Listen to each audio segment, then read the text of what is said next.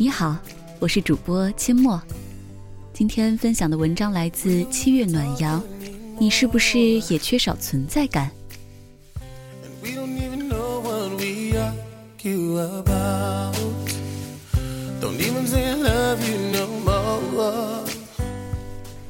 去山里开年会，到了目的地之后，领导们先开主管会议，留下我们小兵小卒回宾馆休息。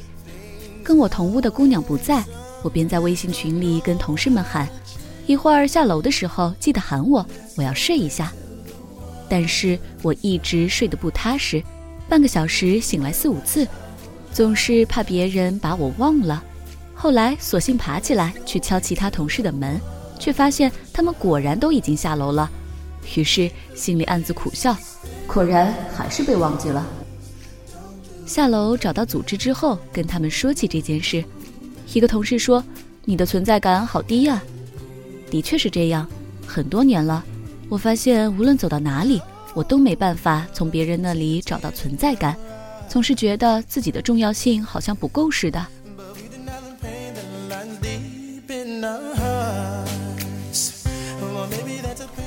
小时候。别人家的小孩会用撒娇哭闹的方式跟爸妈讨要新衣服、新玩具，但是我从来不会，因为心里清楚这些方式对爸妈不起作用。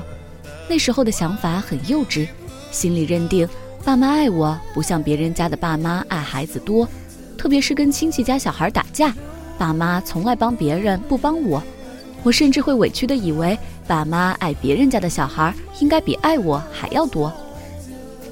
上了学之后，一起玩闹的朋友很多，可我却从来不敢说，我跟谁的关系最好，别人都比不了，因为没有存在感。别人偶尔的忽略，就感觉自己不被在乎，也总怕那些关系好的感觉都只是自己的一厢情愿。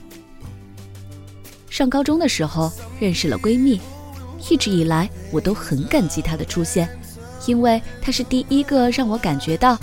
在他那里，我最最重要的人，但是光这样还不够，我还想要更多。要我每次跟别人吵架，他都能站出来帮我；要我不开心的时候，他都能不厌其烦地哄我；要他能一直在我身边，永远不会丢下我一个人。如果这些他都做不到，我又会怀疑，是不是我以为的重要又是自作多情了？其实我自己也知道。这些对存在感的缺乏，主要原因是自己不善交际，在一个人群中找不到自己的位置，也不知道如何与大家打成一片，于是只能锁定一个两个目标去真心换真心。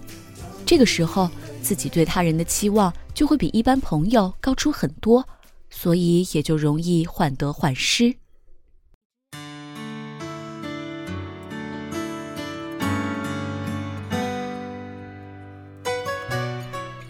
有时候不是别人不在乎自己，而是自己的不安全感在作祟。而我之所以很难去谈一段恋爱，大概也与存在感的缺失有关。有时候别人觉得已经对你掏心掏肺了，可你还是不敢相信别人是真心在乎。有人说还没有在一起，怎么可能就很爱很爱呀？感情是需要培养的。这句话当然不错。但并不适合所有人。对于存在感很弱、对爱情的感知度低的女孩来说，如果只是一般般的喜欢，她们是没有办法说服自己把心交出去的。除非对方能给予自己十足的安全感，她可以从心底相信对方的在乎。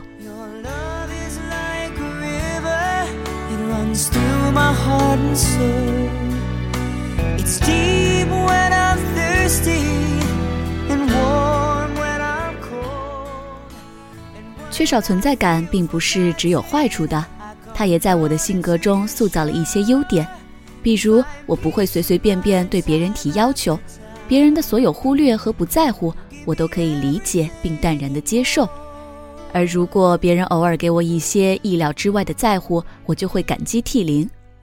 就像有一天深圳的大雨，我的伞一个星期之前丢了，正惆怅怎么出门的时候。附近的同事却打电话来问我有没有伞，需不需要过来接。虽然我没有麻烦他，自己冒雨去超市买了一把伞，但他的这个惦记足够温暖我好多天了。还有，我也不喜欢求别人帮忙，任何事情只要自己能搞定，就不会去麻烦别人，因为从来不觉得谁帮自己是应该的，所以每次有人帮我的时候，都是带着十二万分的歉意和感激。当然，没有存在感也让我在很多事情上不自信，工作上经常怀疑自己的能力，写文章的时候也总是自惭形秽。但对我来说，还是有一个优点的。它让我不自负、不骄傲、不炫耀，不管取得什么成绩，我都不会觉得自己有多了不起。我可以一直脚踏实地的努力做事，别人的任何一点认可，于我都是惊喜。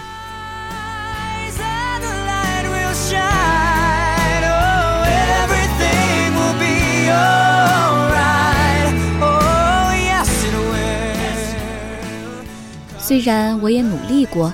去增加自己在别人那里的存在感，但后来发现，我永远做不到像有些人那样，每次融入一个新的群体就成为众人瞩目的焦点，而且每天身边经过的人那么多，有时我们花了很多精力在别人那里获得了认可，找到了位置，可是没过多久，他们就成了过客。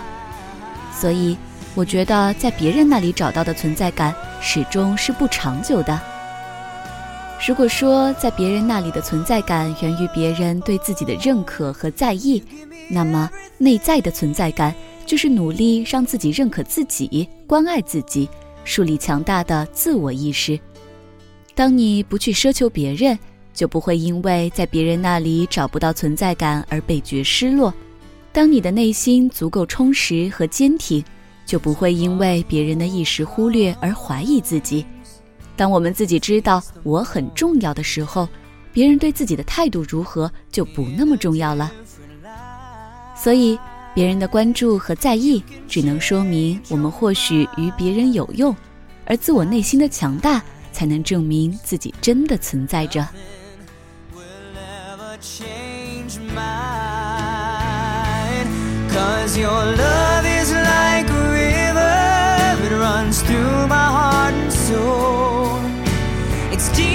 when I'm thirsty and warm when I'm cold.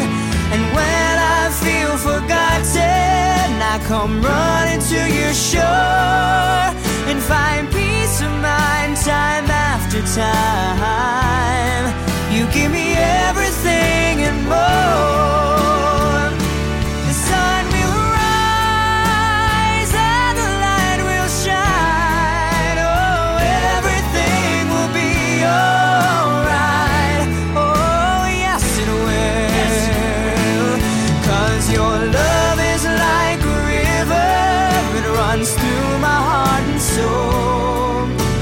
It's deep when I'm thirsty and warm when I'm cold.